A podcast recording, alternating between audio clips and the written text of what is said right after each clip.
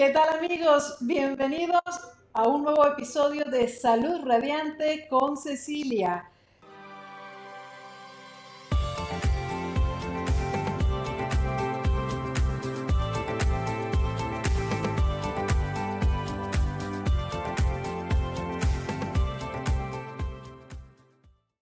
Les agradezco muchísimo su presencia ahora y quiero invitarlos a que me acompañen al episodio número 10 de Salud Radiante con Cecilia. Hoy tenemos un invitado de lujo que sé que les va a encantar.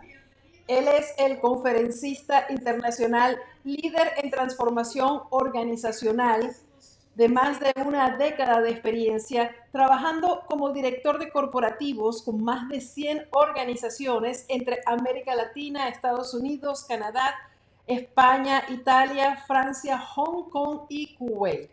También es un líder de transformación personal y tuvo la fortuna de trabajar durante siete años junto a Tony Robbins. Él es el autor de programas y certificaciones de transformación a nivel personal un reconocido investigador, colaborador y además es autor de cuatro libros. Ellos son Yo elijo despertar, El liderazgo científico, La nueva frontera y su más reciente bestseller en España y en México, Las trampas de la felicidad. Quiero que por favor me acompañen a darle la bienvenida a Eduardo Macé. Bienvenido Eduardo, escucha los aplausos. ¿Cómo estás, Ceci? ¿Qué tal? Qué gusto. Igualmente. Qué gusto, saludarte y saludar a toda tu audiencia de paso, ¿no? Me encanta, me encanta que estés de nuevo con, con nosotros y que tener de nuevo la oportunidad de entrevistarte. Lo hice hace un par de años, cuando estabas acá en Miami haciendo una conferencia en, en, en este Summit de la Felicidad. el, ah, el, el World Happiness Summit. Exacto, del mundo, de la felicidad mundial. Y ahí nos conocimos y me encantó entrevistarte y hablamos precisamente de tu más reciente libro, que es Las trampas de la felicidad. Y me encantaría comenzar por ahí. Empezamos a hablar de ese tema que, que creo que es una palabra que utilizamos muchísimo. Yo quiero ser feliz, la felicidad, busco la felicidad, quiero la felicidad, vivimos para ser felices, pero realmente como experto que escribió un libro acerca de las trampas de la felicidad, me encantaría que nos aclararas qué es la felicidad. Mira, yo, yo, eh, yo recuerdo, by the way, déjame mencionar que eh, mi más reciente libro, ahora es el que acabo de entregarle a, una editorial, que espero que salga este año. No tenemos el título todavía, pero se escribió durante la pandemia y, promete ser muy bueno. Eh, yo recuerdo haber estado dando una certificación a una empresa mexicana que se llama el TV Azteca, a los directores, eran como 40 ellos, y esto fue en la Universidad eh, Tecnológica de Monterrey, el campus de Santa Fe, en la Ciudad de México. Y, me puse a preguntar a los participantes, estos son directores que manejan estaciones de televisión con mucha, mucha responsabilidad, y gente muy experimentada, muy capaz. Pero ya entrados en confianza, este, les pregunto, ¿qué es lo que quieren? ¿no? ¿Cuál es su meta? ¿Qué es lo que buscan? Y me empiezan a decir diferentes cosas hasta que uno, de acuerdo, sentado hasta atrás, me dice, yo, yo quiero ser feliz. Mi meta en la vida es ser feliz. Y me acuerdo que en el calor del momento, volteo, lo miro y le digo, esas, son mamadas. es el mexicano más coloquial que te puedes imaginar. Y, con estas palabras, esas son mamadas. Este, y, todo el mundo se quedó callado como diciendo, ¿qué le pasó a este que se fumó? ¿no? ¿De dónde sale?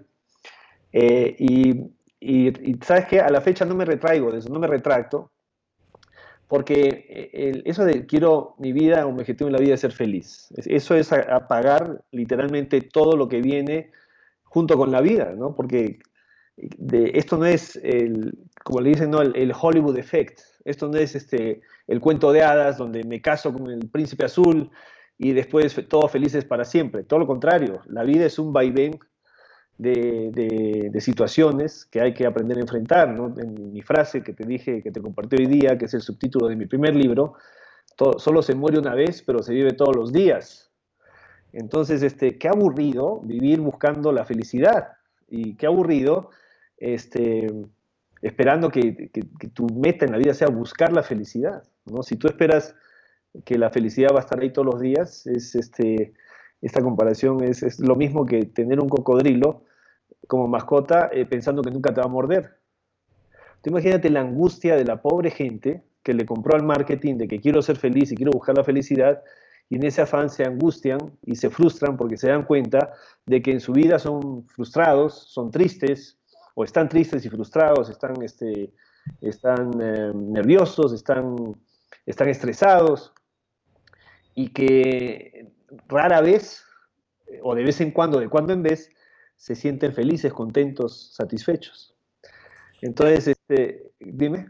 ¿Existe una, una, definición de lo que sería esa felicidad con la que tú no, no, estás muy de acuerdo? O sea... La felicidad es un estado de ánimo, la felicidad o la sensación de satisfacción en tu vida que te lleva a sentir dopamina, que te lleva a sentir felicidad, es el resultado de una práctica, de un estilo de vida, que es lo que he venido promoviendo por los últimos 10 años. Cuando yo estudié con Tal Ben Shahar, yo me acuerdo haber tenido esta plática, ¿no? de decirle, a ver, tal, ¿qué mamá es esto de que, de que el, el, positive psychology, eso, la connotación positiva de la psicología, porque le quita de alguna manera credibilidad, ¿no? Es porque al final del día hablamos de ciencia. La ciencia dice que si tú aplicas el proceso, si aplicas el proceso, repites el proceso, los resultados eventualmente se van a dar. Entonces, mientras mejor te sientas en la vida, mientras más satisfecho te sientas con tus elecciones, vas a, eh, ser, vas a sentirte mejor. Y en la medida que te sientas mejor, vas a sentirte más feliz, ¿no? Eh, la idea es estar, estar satisfecho en tu momento actual, ¿no? En, tu, en, lo que tú contemplas que es la realización o no de la vida que estás llevando. Si eres una persona, y hay, hay diferentes, eh, lo que yo le llamo pilares. Yo, tengo una teoría que es justamente el tema del próximo libro, que le llamo los cuatro pilares. ¿Cuáles son los cuatro pilares básicos que te mantienen estable, que mantienen tu mesa, esas cuatro patas que mantienen tu mesa estable para que tú te sientas realizado? ¿no? Te voy a dar un ejemplo. En mi caso es la relación con mis hijos, la relación con mi pareja, mi salud y mi pasión por la vida. En el momento que una de esas cuatro patas empieza a flaquear, mi mesa toda empieza a tambalear. Entonces mi distracción, mi enfoque se va a ir a lo que no funciona, porque como somos seres reptilianos que buscamos primero que nada sobrevivir. A ver, Molly, Perdón, es esta chihuahua. Tan lindo. Ok, entonces se pone la...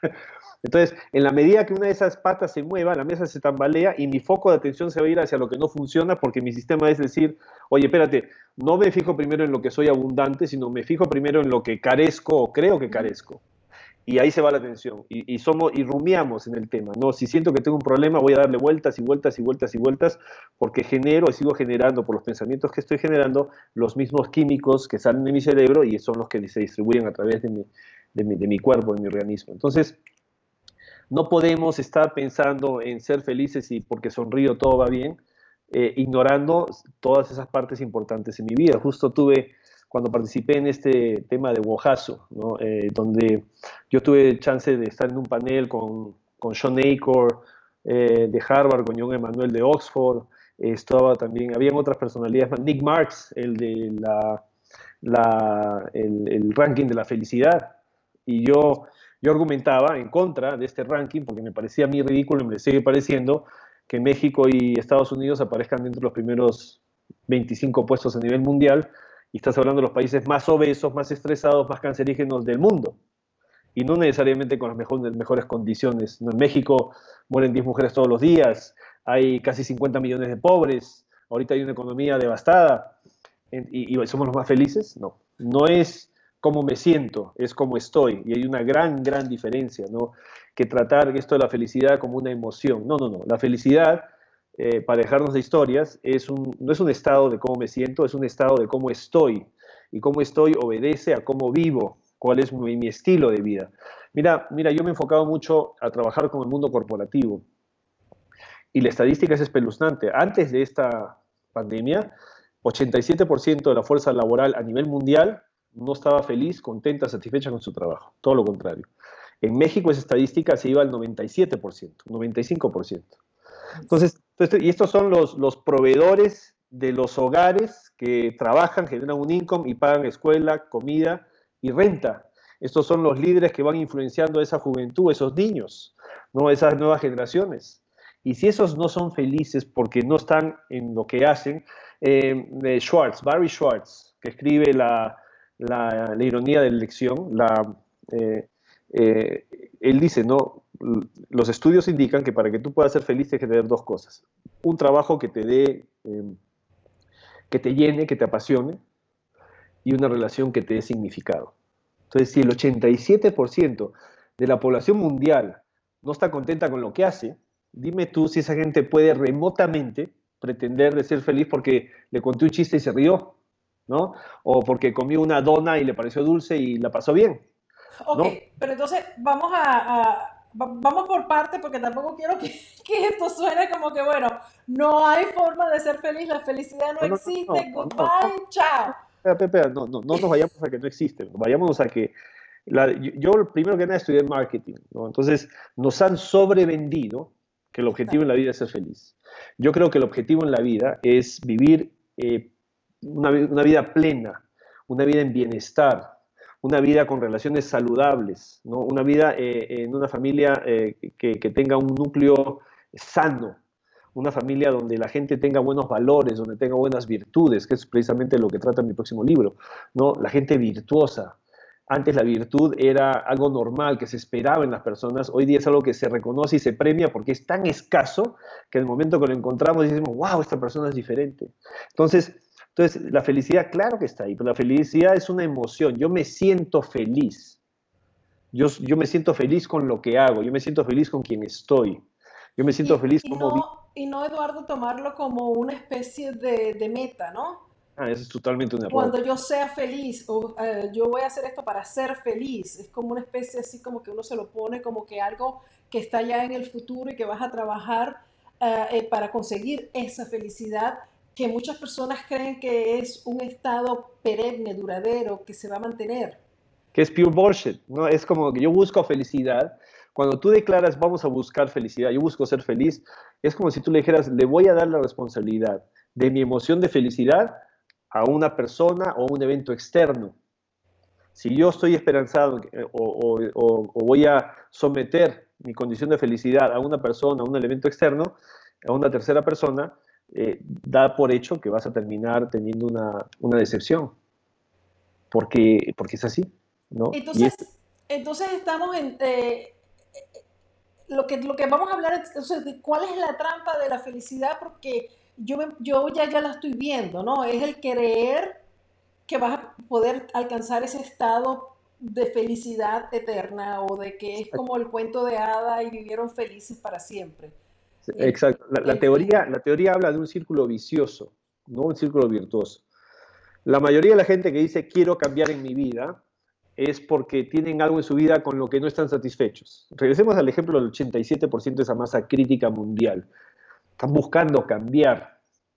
Entonces, esa desesperación o frustración o angustia por cambiar, vamos a comprar ideas, vamos a tomar decisiones, ¿ok? Y vamos a aventarnos o aventurarnos a experimentar eso que estamos buscando.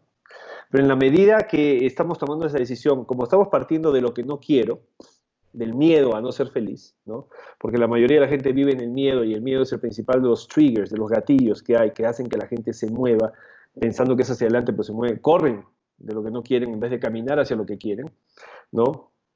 Que esa se llama la teoría del walk towards run away.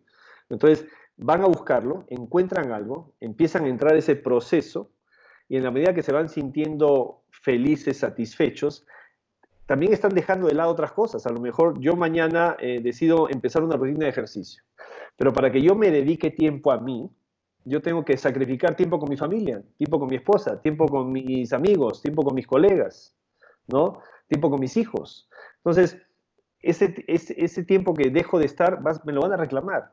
Pero yo salgo a buscar felicidad y me empiezo a sentir feliz haciendo lo que me empieza a llenar, ¿ok? Pero al mismo tiempo, eso que dejo atrás porque no, no partí bien en esta búsqueda, eh, me lo reclaman. Entonces me siento bien, pero cuando me siento bien, me reclaman. Entonces me siento egoísta. Y al sentirme egoísta, el egoísmo es la causa número uno de la culpa. ¿Ok? Me siento culpable. Y cuando me siento culpable, dejo lo que me hacía sentir bien y regreso a ese estado de infelicidad. Lo que pasa es que en este proceso, en esta primera vuelta, porque damos muchas a lo largo de la vida, en esta primera vuelta, eh, mi autoestima sufrió.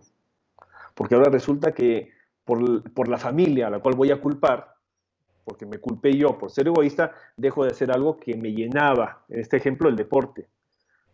Y lo hice. ¿No? Entonces, ¡puf! ¿Cómo está mi autoestima? empecé algo, me sentí bien, ya lo dejé, no, me, cumplí con lo que me comprometí, eh, por la familia. Entonces empieza a crear una cadena, un nudo emocional eh, muy, muy, muy eh, dañino, que, a la cual le damos vueltas, porque yo te puedo citar de toda la gente con la que he trabajado, ¿cuántos de ellos crees que en el ejemplo simple del deporte, se inscribieron al gimnasio, empezaron a hacer rutina y la dejaron? La estadística nos dice que 70% de la gente que se inscribe a un gimnasio en enero, para marzo ya dejaron de ir. Es más, yo soy de los que, de los, de los, de los, de los este, raros, de los bichos, que voy al gimnasio eh, casi todos los días, o por lo menos cuatro veces por semana, y coincidentemente me encuentro con la misma gente. Si voy en las mañanas es el mismo grupo, si voy en las noches es el mismo grupo, si voy en las tardes es el mismo grupo, o sea, son los grupos que ya van por horas. Entonces, este, y, yo digo, y todos estos 2.000 miembros en este gimnasio, pero veo las mismas 15 personas todo el tiempo, ¿qué pasó? Y esa es, esa es la realidad, ¿no? eso traspólalo a relaciones familiares, traspólalo a, a metas personales, metas laborales, ¿no? Y yo le llamo, por eso son las trampas de la felicidad.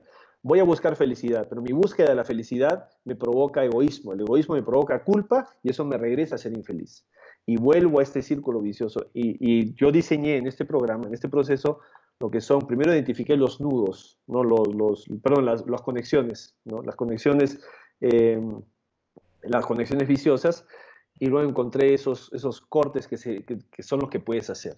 Y el principal corte está en donde tú reconozcas, cuando te sientes satisfecho por lo que has hecho, que tú reconozcas qué es lo que te provoca sentirte egoísta. No culpa, sino egoísta.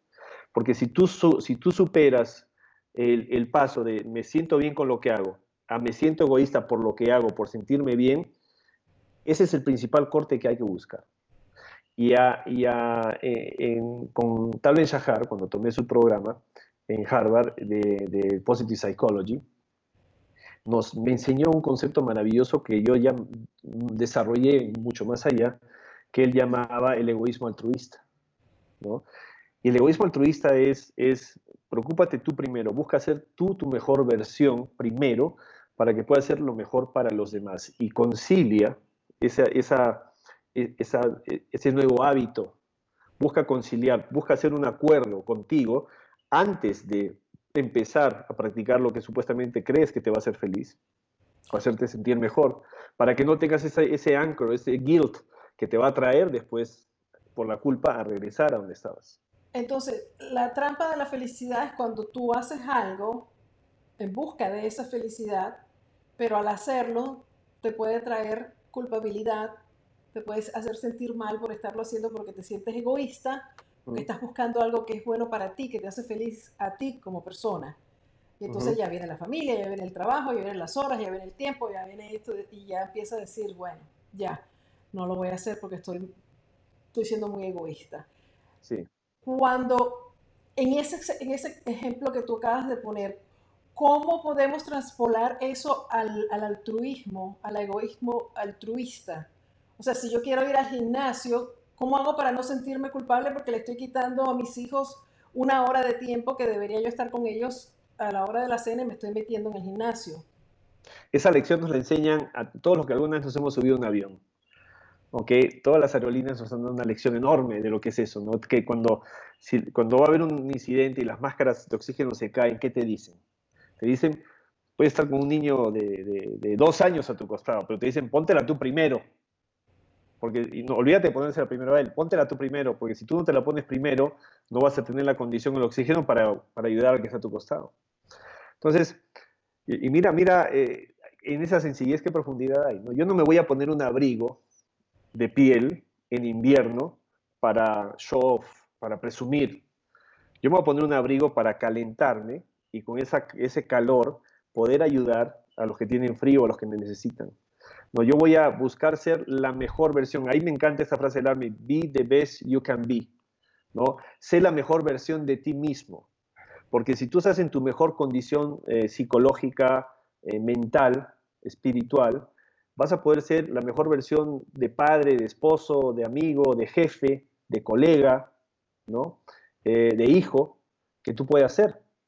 Ok, entonces tú superas esa, esa culpabilidad pensando que si tú vas al gimnasio y tú te pones eh, más saludable, te cuidas, tú primero estás dando el ejemplo a toda la familia de, de lo que se debe hacer ¿no? con, con nuestra vida. Y después vas a estar más saludable de verdad para poder ayudarlos a ellos y ser más efectivo como, como ser humano, como esposo, como esposa, como lo que tengas que ser, porque eres una persona que está en condiciones físicas, se está cuidando, está comiendo bien, porque una cosa te lleva supuestamente a la otra. Cuando comienzas a estar en un gimnasio, pues empiezas a comer mejor, empiezas a cuidarte más y eso se va a reflejar.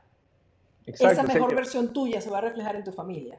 Yo estaba en el Auditorio Nacional en México con 10.000 personas y les pregunto, ¿cómo están?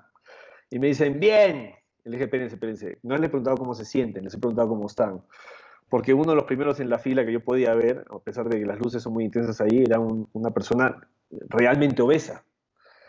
Y yo le dije, yo lo señalo, porque a pesar de que no me gusta señalar, pero este fue un ejemplo donde le dije, no te molestas y bueno, súbete al escenario.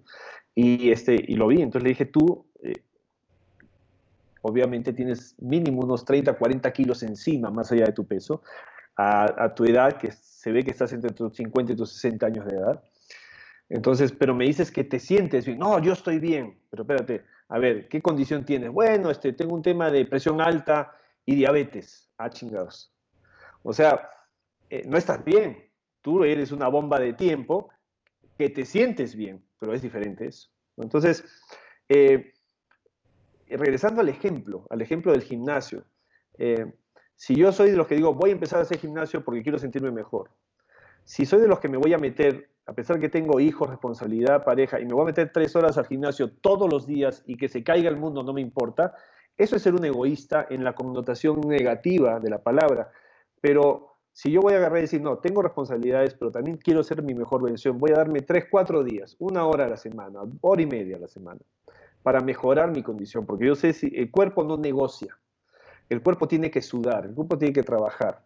No hay que, no, no, no me gusta el deporte, no la responsabilidad de ser un ser humano y, tener, y, usar este cuerpo que nos ha dado la vida, Dios, lo que quieras llamarle, es el cuerpo necesita mantenimiento.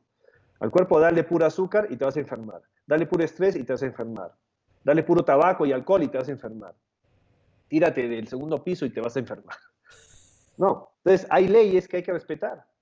Y yo entiendo, yo entiendo que esta maquinaria enorme del marketing provoca que quieran que, que tragues más azúcar, que hagas, este, que, te inviten a transformarte en 21 días, que es pure bullshit, que te, que te provoquen venderte cambios de 3 minutos, soluciones rápidas. No, eso no existe. No, es, es, y, y, lo hablo con cuánto experto me, me he encontrado. No, la solución rápida no existe. La transformación humana es lo más complejo que hay. Y la transformación humana, como es ciencia, requiere tiempo y constancia, tiempo y repetición, tiempo y estructura, ¿ok? Teniendo una meta clara, entendiendo que ese punto de partida tiene que ser hacia buscar la mejor versión de ti, porque en la medida que tú puedes ser la mejor versión de ti, vas a ser la mejor versión para los demás. Entonces se convierte altruista. Cuando yo hago algo por los demás, no, tú sabes que la, acción que le retribuye más, más, al ser humano es la de contribuir. Entonces, mira qué padre esto, ¿no? Mira qué maravilla, cómo yo me quité ladrillos de los hombros cuando entendí esto. Voy a, hacer, voy ir al gimnasio para dedicarme tiempo a mí, para hacer la mejor versión para otros. Entonces es un ganar-ganar. Cuando el esfuerzo, cuando entiendes que el beneficio el esfuerzo deja de ser esfuerzo y se convierte en beneficio. Y la motivación se empieza a dar cuando tú te vuelves, no por lo que dices, sino por lo que haces, en un ejemplo para los demás, empezando por ti. Entonces, la dinámica cambia. ¿no? Por esto que me fascina haberme ido a, trabajar más con el mundo corporativo que a nivel personal, porque lo que hacemos es buscar que esa cultura, esa cultura de la organización se convierte en un vehículo de transformación de seres humanos, de líderes, entendiendo que esa transformación trae como una de sus consecuencias elevar todo tipo de performance y productividad. Ahora, si tú llevas eso también a la familia, a todos los padres de familia que nos escuchan, la cultura de tu casa, ¿qué le enseña a tus hijos? Tú eres el padre que se sienta y pone la Coca-Cola, y pone el azúcar, y pone la botella, y pone las frituras, y pone el pan, sin ninguna regla que regule a los niños que están viviendo contigo ¿Qué, están comiendo? la cantidad de azúcar, porque el azúcar lo que hace es dispara dopamina. El azúcar es droga. Y la dopamina va a provocar que quiera sentir más dopamina. Y si el niño o la persona entiende que el azúcar es el camino, por lo que quieras, me da más energía, qué sé yo. Pero eso se llama un círculo hipoglucémico, que yo le llamo un círculo hipovicioso, que lo que te lleva es a tragar y comer más y comer más y comer más. Y lamentablemente el, el, beneficio de los shareholders de muchas corporaciones no van de la mano con la mejora del bienestar de los seres humanos. No voy a apuntar dedos, pero es capitalismo, lo entiendo, no estoy peleado con el sistema, pero sí estoy peleado con cómo nos educan, qué tanto tiempo nos dan, o la manera como nos enseñan a enseñar a los demás, o cómo nos enseñan a aplicar. No me hables a mí de mil temas, háblame de uno, dos temas, pero preocúpate de que lo aplique, y cuando lo aplico todo empieza a cambiar. No sé si tú... Por algo, el 87% de la, de la fuerza laboral está insatisfecha, ¿no? Con sus... Dime tú, si el mundo no está jodido. Con sus trabajos, con sus obligaciones. Eduardo, entonces vamos a, quizás a darnos algunos puntos ya. Uh, dijiste algo que me pareció muy interesante, que es en vez de correr de lo que no te gusta, camina hacia lo que quieres. Algo así dijiste, ¿no? estoy parafraseando un poco. Sí, es, la, teoría que se llama Walk Towards Run Away. Camino hacia lo que me hace bien, corro de lo que me hace mal. Ok. Entonces, eso sería quizás un primer paso que podríamos dar a las personas que nos están escuchando, que podríamos darle para empezar a dar unos pocos, unos cuantos tips, ¿no? Unos cuantos consejos de cómo ya entendemos que esa felicidad de la que se habla, de la que nos venden, pues existe temporalmente y que no debemos ponerla como una meta eh, final en nuestras vidas, sino como eh, quizás parte de, de, cosas que vamos a tener dentro de las cosas que hacemos, pero que nosotros podemos crear momentos de felicidad, momentos de satisfacción, momentos de vida plena a lo largo de nuestra vida y no necesariamente un gran momento final o un gran estado de felicidad que va a ser constante en nuestras vidas. Sea, cuando me consiga la pareja de mi vida, cuando me case, cuando eh, tenga los millones o me compre aquella casa, es cuando yo voy a ser feliz, ¿no? Hasta ahí vamos bien. Sí, aunque yo te, digo, yo te digo que soy enemigo de los recetarios. ¿eh? De, ay, te voy a dar tres tips. Yo sé que, me, que me, dices siempre que no me pidas recetas.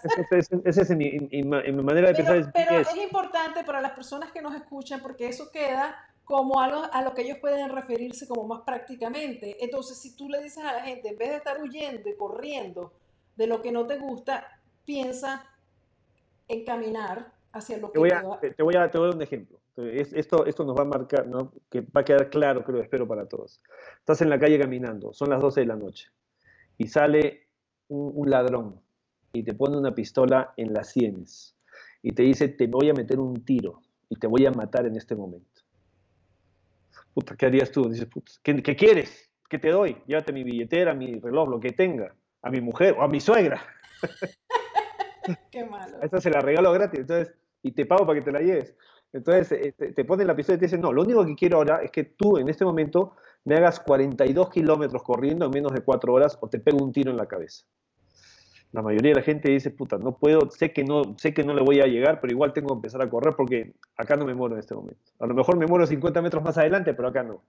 Pero esos 50 metros que duraste corriendo con toda la adrenalina encima, fueron 50 metros que sufriste como un perro miserable, porque sabes que no llegas y sabes que estás en esta carrera de ratas porque esa bala te va a alcanzar, porque no estás preparado para correr 4 kilómetros no matter what, no tienes la condición. Y la vida es eso la vida es esa maratón que tienes que correr.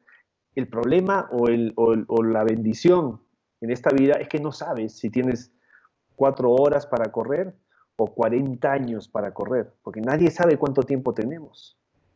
Entonces, ¿cómo te preparas tú para una carrera para la cual no sabes qué condición física tienes que tener? Es que no hay que prepararse, hay que adoptar un estilo de vida que nos lleve caminando en vez de corriendo. ¿Entiendes? Entonces, ahora lo regresamos a, una, a un ejemplo real. Ese ladrón es el médico, el doctor, que cuando lo vas a ver te dice, a ver, güey, te encontré diabetes. Ahora tienes que correr de lo que no quieres por el resto de tu vida, porque tú tuviste la elección de entrenarte y correr esa carrera y participar como un maratonista. Ahora tienes que correr de este ladrón que te va a meter un tiro porque fue tu elección. Tú decidiste, Ojalá no haya sido por tema genético, pero si aunque fue genético, te excediste. Mucho alcohol, mucho azúcar, mucho placer, mucho pobre estilo de vida, mucho, mucho estrés.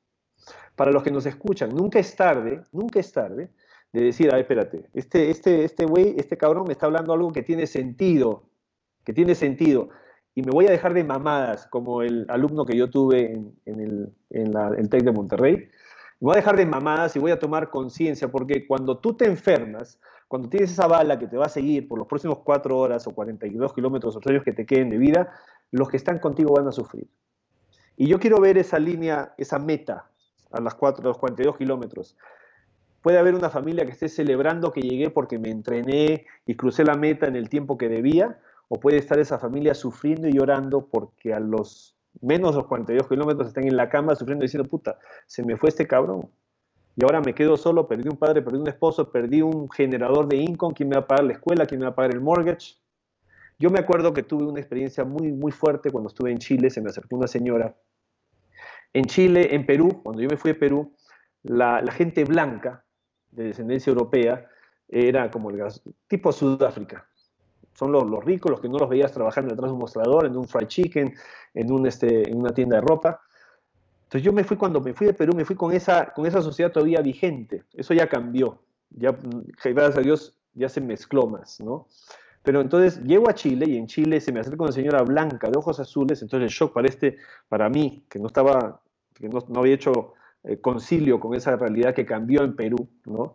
Después de 10 años llego de director. ¿En Perú o en Chile? Me confundí. No, no, es que yo, yo nací y crecí en Perú, pero este viaje lo hice en Chile ya como director de una empresa americana. Y se me acerca esta señora blanca, que yo esperaba pues verla bien, ¿no? Eh, por donde, el contexto en el que yo había crecido, inclusive de ojos claros, y se me acerca a venderme botones, hilos y agujas. Y me dice, este, yo le digo, señora, ¿usted qué hace vendiendo botones, hilos y agujas? Y me dice, es que mi, mi marido murió, me dejó con tres hijos, una hipoteca sin pagar, yo nunca trabajé en mi vida y ahora tengo que hacer esto para mantener a mis hijos. ¿Ok? Ese es el gatillo, esa es la escena que en la medida que podamos tenemos que buscar evitar. Tenemos que caminar hacia lo que nos hace felices y no correr de lo que nos hace infelices, porque les tengo noticias. Correr, vivir corriendo, es vivir un estado dopamínico terrible es vivir un, estado, vivir un estado de, perdón, no dopamínico, sino, sino eh, de un estado estresado, ¿no? terrible. Yo quiero caminar hacia lo que yo busco. Yo creo que mi decisión, mi punto de partida sea, voy a caminar hacia mi bienestar. Voy a caminar hacia una relación saludable. Voy a caminar hacia un trabajo que me apasione. Voy a caminar hacia descubrir mi propósito. Voy a caminar hacia contribuir con otros. Voy a caminar hacia ser un buen padre, un buen esposo, un buen amigo, un buen amante. ¿no? Voy a caminar hacia cultivarme. Entonces, en, ese estado tú puedes vivir en paz y puedes ser mucho más feliz. Y cuando te digan, eres un egoísta por dedicarte tanto a ti, a ver, párale, pendejo, párale. Yo lo hago porque al ser yo mejor, puedo ser mejor para ti. O cuántas horas quieres que yo me invertí a mí en educarme, en darle la vuelta a mi realidad, para que hoy día yo pueda estar hablándote a ti y a través de ti hablarle a tantas miles de personas que te siguen. Bueno, eso es, Eduardo, como, como lo hemos dicho anteriormente, a las personas que se preparan, que estudian, que se cuidan, que se quieren, que, que buscan ayuda, que tienen un coach, que tienen un, alguien que los guíe, que, se siguen, que siguen queriendo ser mejores, que siguen queriendo crecer. A la larga, al final, eso no son actitudes egoístas, aunque puedan ser, eh, ¿cómo se llama? Les puedan decir que sí son egoístas, pero las demás personas que lo ven, pero son personas que a la larga van a ser el ejemplo, van a ayudar a la familia, van a, a, ese niñito que está viéndolo diciendo, bueno, y mi tía, mi tía hace esto, mi tía hace aquello, o mi mamá o mi abuela, y van a poder de verdad ser un mejor soporte para la familia a el otro ejemplo, que es la persona que va a estar siempre ahí no cuidándose, no haciendo nada y dejándose eh, eh, al abandono completo, porque no tiene, no tiene la, la capacidad de decidir, ok, si yo soy mejor, yo voy a ser mejor para los demás. Exacto. Sí, pero siempre y cuando esa ambición, ese drive hacia buscarse mejor sea un drive que busca ser mejor para enriquecer, ser mejor para ser mejor para los demás. ¿no? Porque eso, es lo que te va a mantener con esa flama prendida. Yo creo que hay dos personas en, el mundo. son las personas en esta analogía que me encanta, que buscan tener la casa y a cualquier precio y a cualquier costo y sacrifican todo por tener esa casa. Y el día que la tienen, a lo mejor llegaron solos, como perros, sin nadie con quien compartirla, una casa grande en la que se van a sentir y morir solos. O tienes los que sí sacrifican, pero sacrifican con conciencia y no atropellan, sino que se toman el tiempo de llegar con los suyos. Y cuando llegan a esa casa, tienen con quién compartirla, con quién gozarla, contribuir con la vida de otros. y, eso, es una decisión. Eso es una decisión del 100%. Yo, por ejemplo, tengo un ejemplo muy, muy, este, muy sencillo, ¿no? Yo compré una, una máquina, un Omega Juicer, para hacer un jugo verde en la casa y acostumbrar a mis hijos a que tomaran un jugo natural. Y me acuerdo, al principio, mi, familia, mis hijos, olvídate, eran más chiquitos en ese entonces, ¿no? Y mi mujer era, era pero los que más se oponían. Entonces entendí que tenía un, frente de oposición y empecé eh, con mi hijo. Luego con mi hijo empezó la menor. Y luego que los tres ya tomamos nuestro jugo verde, a mi mujer no le quedó otra más que sumarse al barco. Hoy día, yo ya estoy, este, yo ya estoy casi divorciado, eh, y el Omega Juicer se quedó en mi casa con mi familia porque me lo reclamaron. Me lo reclamaron. Y curiosamente en mi segundo libro, en La Trampa de la Felicidad, escribo, si algún día me llegase a divorciar, lo que me llevo es mi Omega Juicer, pero no pude. pero, pero con gusto se las dejé, ¿entiendes? Con gusto les heredé esa máquina porque, porque es, esa, ese, es, ese hábito lo, lo, lo aprendieron, ¿no? Porque yo un día dije, no, voy a aprender de esto y voy a eh, crecer y voy a buscar una, una, es una de las muchas formas de, empezar a ser saludable. Y, lo aprendieron, lo aprendieron. Y eso también, este ejemplo también aplica de una manera muy curiosa a lo que hoy en día yo hago con los corporativos. La cultura de lo que yo instauré en, en los seres que estaba formando, en la pareja que vivía conmigo. Eh, la instauré con la práctica, con el tiempo, con el hábito, con la razón, con el amor.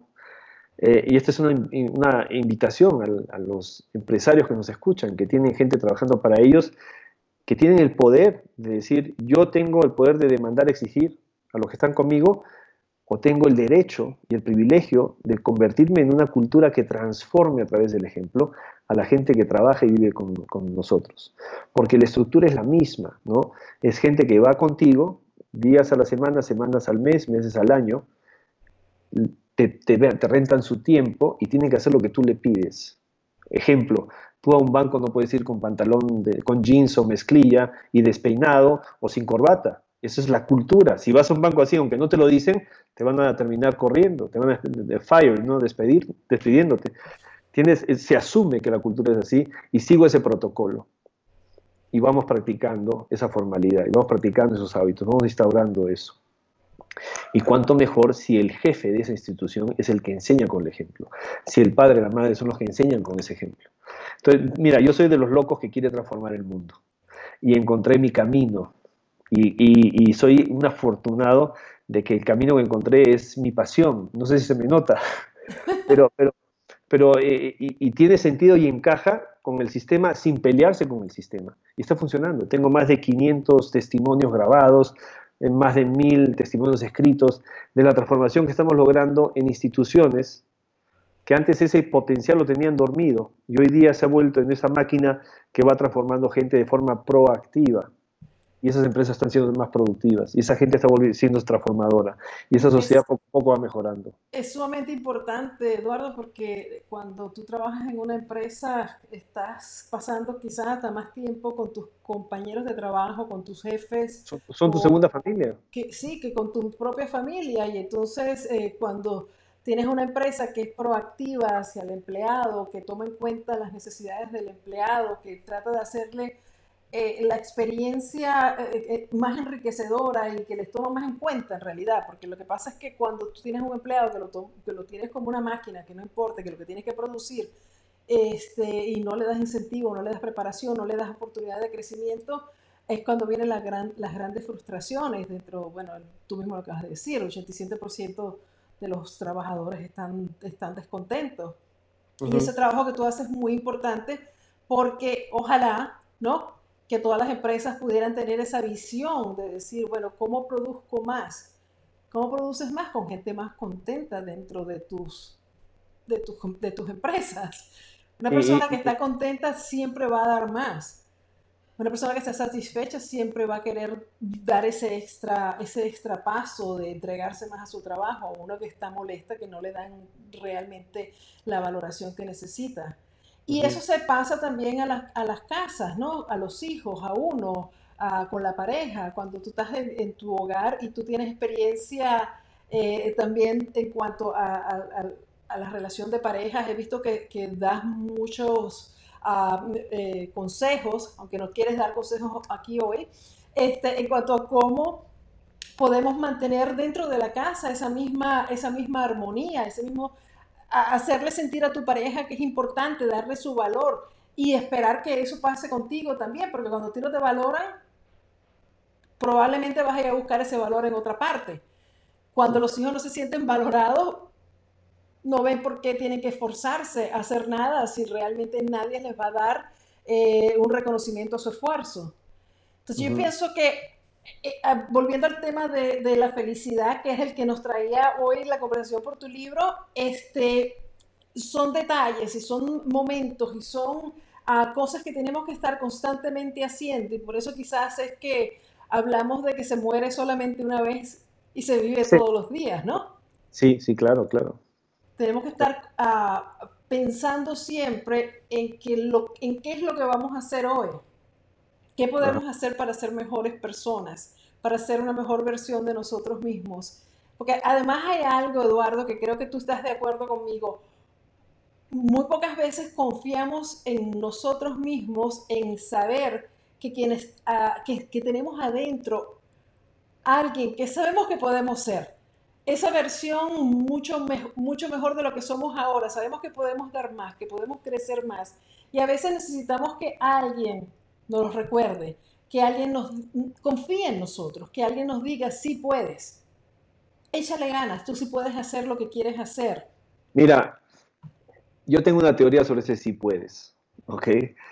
Cuando tú motivas a alguien que no está preparado, lo estás empujando eh, del abismo al, vacío, o sea, del, borde al, vacío, al abismo. Eso de que sí puedes también es bullshit. ¿Ok? No todos hemos nacido con las mismas virtudes, no todos hemos nacido con la misma fuerza de voluntad. Entonces, no, pretendamos venderle al mundo que todos somos iguales. Una gente nació con Pero, pero si hay muchas personas...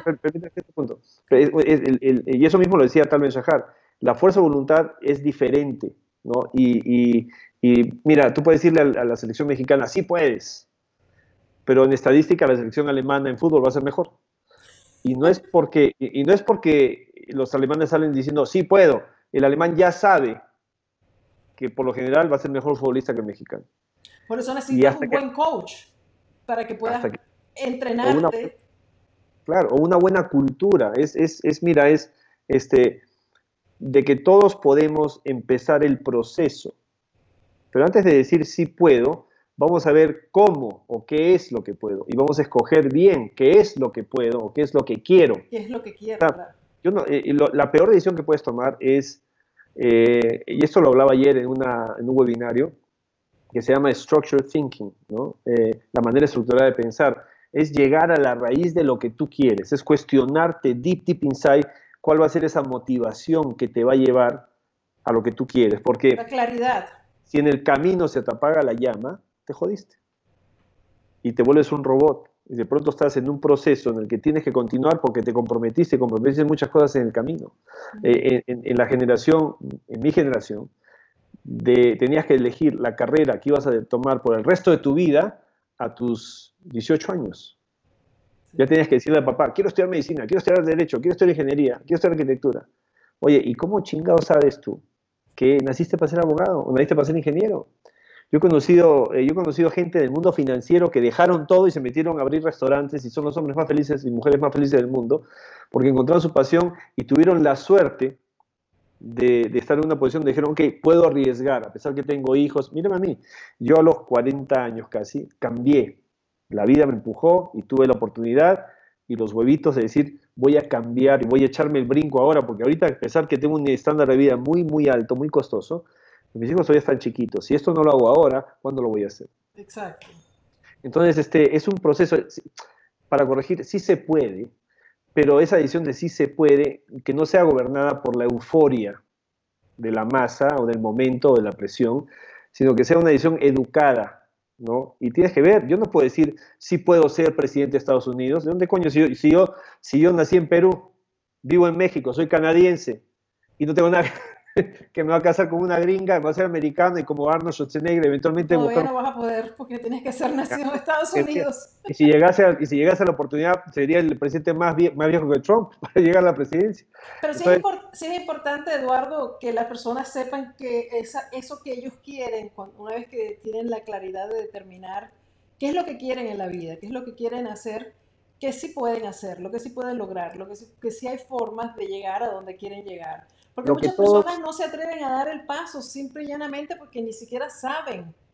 Lo, que todos, mira, lo que todos pueden hacer es explorar de forma consciente, deep inside de quiénes son, qué es lo que quieren. Pueden empezar a buscar, sí se puede empezar a buscar en cualquier momento de tu vida, cuál es ese propósito, qué es lo que te llama, qué es lo que te apasiona. Y puedes tener más de una pasión en la vida. Pero ¿cómo sabes si eres bueno en lo que crees que te apasiona si nunca lo practicas?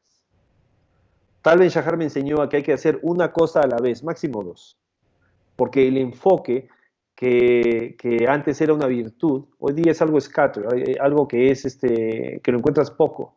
Porque esta sociedad multitasking, esta falsedad que somos más efectivos porque más hacemos. Estamos volviendo locos, sí. lo único que genera es estrés y reduce nuestra eficiencia. Yo estoy de, yo estoy con Pareto, 20-80. 20% es lo que voy a enfocar en lo que voy a hacer y voy a tener 80% de mi resultado a través de ese 20%.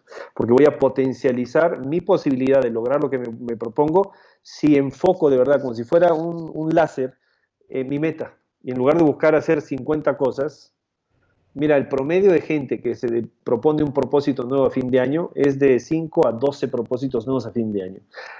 Para el tercer, cuarto mes del año, ¿cuántos crees que han hecho? Han empezado a lo mejor todos, lo dejaron. Entonces, ¿y qué sufre en ese proceso? Tu autoestima. Ya no te la crees. Pues tiene, que, tiene que venir un promotor, un, este, un, este motivador para que te diga que sí se puede y venderte la solución secreta de tres minutos. y caemos en ese círculo vicioso. O sea, todo esto para hacer que tienes que saber cuál es tu verdadero punto de partida. Y eso por simple como suena, es muy profundo, porque ¿qué es en realidad lo que quieres hacer? Y si no estás conforme con algo en tu vida, ese es un buen gatillo, es un buen banderazo para decir, espérate, a lo mejor aquí. ¿Y cuál dirías tú que sería un buen ejercicio para uno descubrir qué es lo que uno quiere en la vida? Porque hay muchas personas que, por más que no saben, no saben qué es lo que quieren. Haz una lista de todo lo que no te gusta en tu vida. Haz una lista de todo lo que piensas que quisieras transformar en tu vida. Que si tu economía, que si tu pinche suegra, que si tu pareja, que si tus hijos, que si tu trabajo, que si tu, tu carrera. Haz una lista. Porque en, mi generación, muchos en mi generación, y a lo mejor dos, dos o tres generaciones después de la mía, están trabajando en algo que no les gusta. Porque fue lo que, lo que les tocó. Están con la pareja equivocada, están en el país equivocado. ¿no? Entonces, este, es preguntarte, bueno, ¿dónde estoy? ¿Qué quiero? ¿Para dónde voy? Porque eh, antes nos moríamos a los antes el retiro era a los 50 años, te retirabas, ¿no?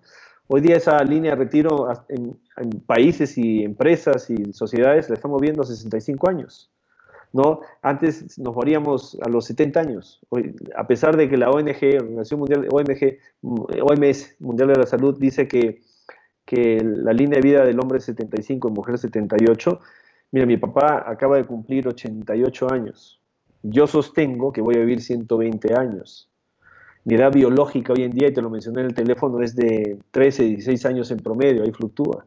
Quiere decir que yo le estoy ganando ahorita 39 años a la vida. Y si yo estaba destinado a morirme a los 70, 72 y súmale 39, ya casi casi llegué a mis 120. ¿Descabellado? No.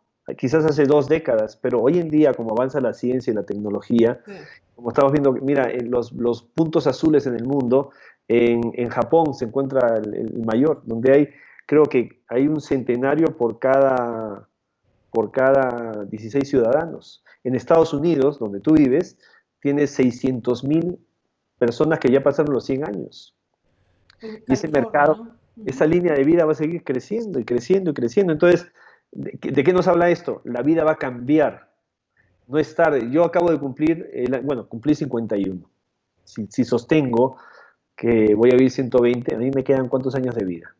69 años. O sea, tú imagínate, eh, y esto, esto me encanta citarlo, ¿no? Un, atleta, un olímpico, para competir en las Olimpiadas, si la genética le da, necesita entrenar cinco, eh, días a la semana, ocho horas al día, durante cinco años.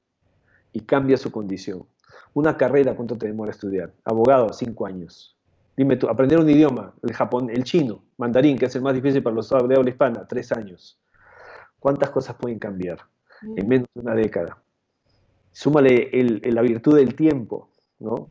Y ese efecto de beneficio potencial. Entonces, sí se puede, pero tiene que ser una decisión educada para que no sufra tu autoestima, para que no te frustres en el proceso, para que ese no sea una carrera corriendo contra la bala que te persigue y te mata antes de los 42 kilómetros o las 4 horas, sino para que sea una, una caminata, un journey de, un hero's journey, un, journey que te dé satisfacción y, con la satisfacción que tú tienes, los que están contigo se beneficien y no sufran contigo y por ti.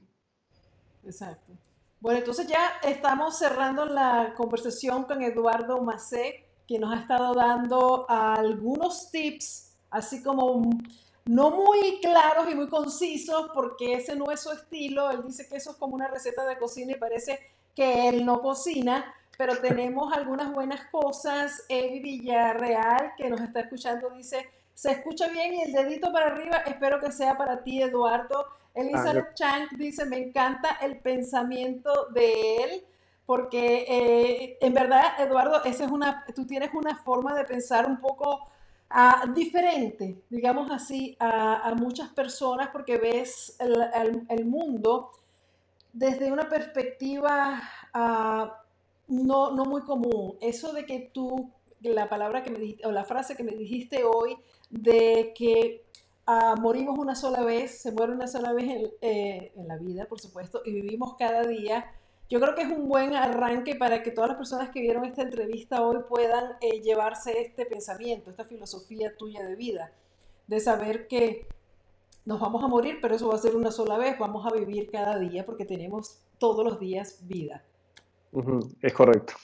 Solo se muere una vez, pero se vive todos los días.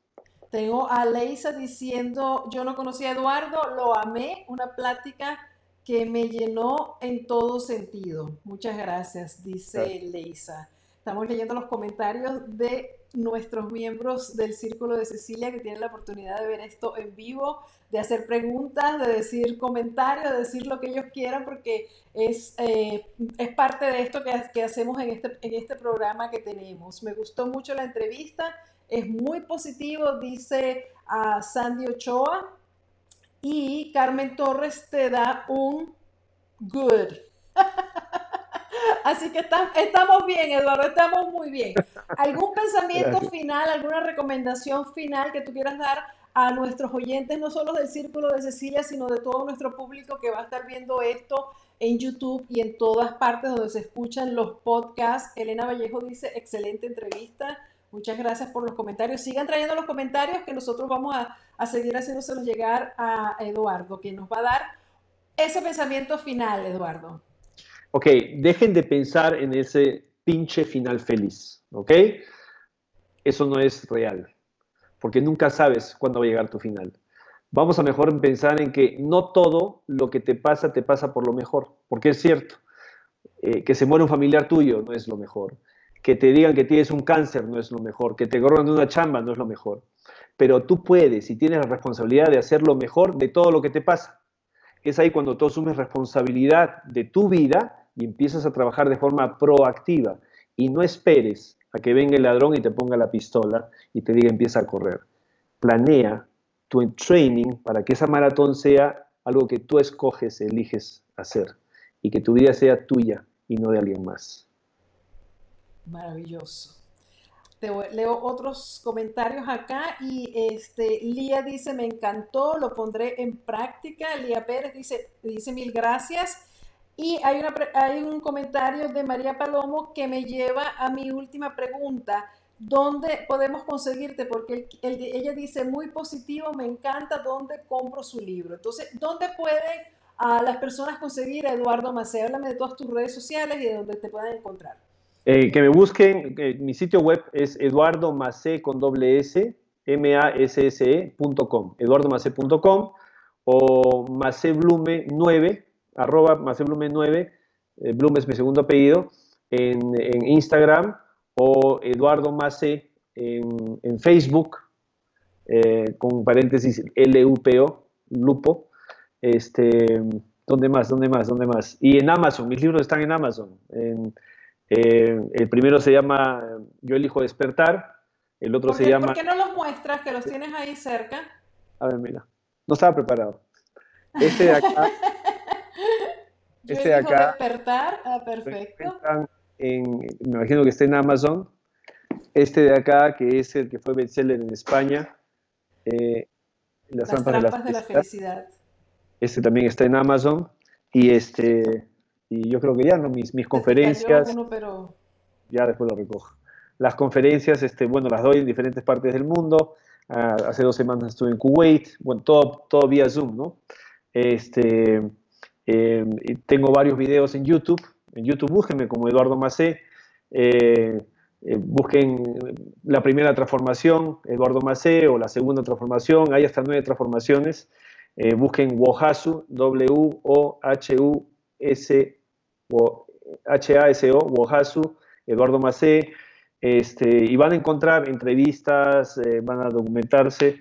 Eh, mi correo al que me pueden escribir es info o eduardo arroba eduardomacé.com y yo encantado voy a contestar sus este ah, en Twitter en Twitter casi nunca hago nada Ah, pero maravilloso, te podemos escribir. Mira, dice a, Elizabeth, aparte somos individuales, no podemos vivir pobremente porque los que nos rodean no quieran ser felices o quieran compartir lo que nos hace feliz a nuestra manera.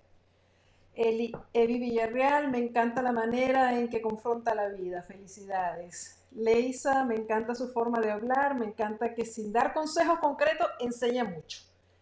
En serio lo amé, ya mismo busco sus libros. Bueno, cerramos con esto, Eduardo. De verdad te agradezco muchísimo que hayas tenido tu tiempo para compartir con todos nosotros tus conocimientos, tu filosofía de vida y que, bueno, hayas recibido todos esos buenos comentarios, quiere decir que la misión fue cumplida. Repitámosla cuando quieras. Les mando un beso a todos, tus, tus oyentes, y bueno, pues acá estoy cuando quieras. Te ves espectacular, te lo dije ahora que hablamos, y ahora que te veo en pantalla, lo ratifico. Muchísimas gracias, Eduardo. Ahora que dijiste eso, te voy a invitar todas las semanas. Un millón de gracias por haber estado aquí, Eduardo. Vamos a tenerte muy pronto si Dios quiere. Y ustedes amigos, muchísimas gracias durante la transmisión de este podcast. Si uh, les gustó, por favor, compártanlo. Uh, compártanlo con las personas que ustedes creen que les va a servir todos estos conocimientos que ha compartido con nosotros Eduardo Macé. Y también compártanlo en sus uh, redes sociales. Si también les interesa participar en estas llamadas, como miembros del Círculo de Cecilia, pues los invito a visitar el y a que se unan a esta comunidad que cada día crece más y que realmente ah, puede ser la respuesta para alcanzar muchas de esas cosas que ustedes quieren hacer en sus vidas y que pues todavía están ahí pensando si de verdad puedo o no puedo, si quiero o no quiero. Acércate al círculo de cecilia.com y verás las respuestas para ti. Un millón de gracias, sígueme por mis redes sociales y suscríbase aquí a mi canal de YouTube. Hasta la próxima.